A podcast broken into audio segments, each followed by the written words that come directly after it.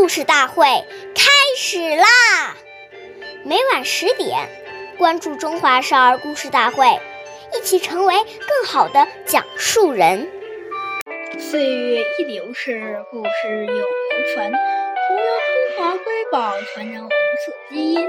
我是中华少儿故事大会讲述人王一晨，一起成为更好的讲述人。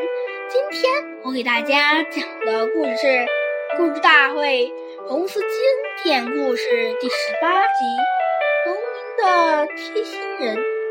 今天讲一个中央书记夫日记任弼时爷爷的故事。陕北山区缺医少药，是农民们最头痛的一件大事。常常家里一个劳动力病倒了，不仅要耽误地里的功夫，而且还要花钱四处求医。任弼时爷爷亲自安排，附近哪家有了病人，就一定要告诉中央机关的卫生队，切不可耽误农民。赵振山家里有人病倒了，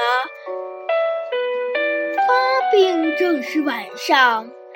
赵占山无作真眠，急得在火炉前团团转。正在发愁的时候，突然有门有人敲门了。原来任弼时爷爷知道他们家有。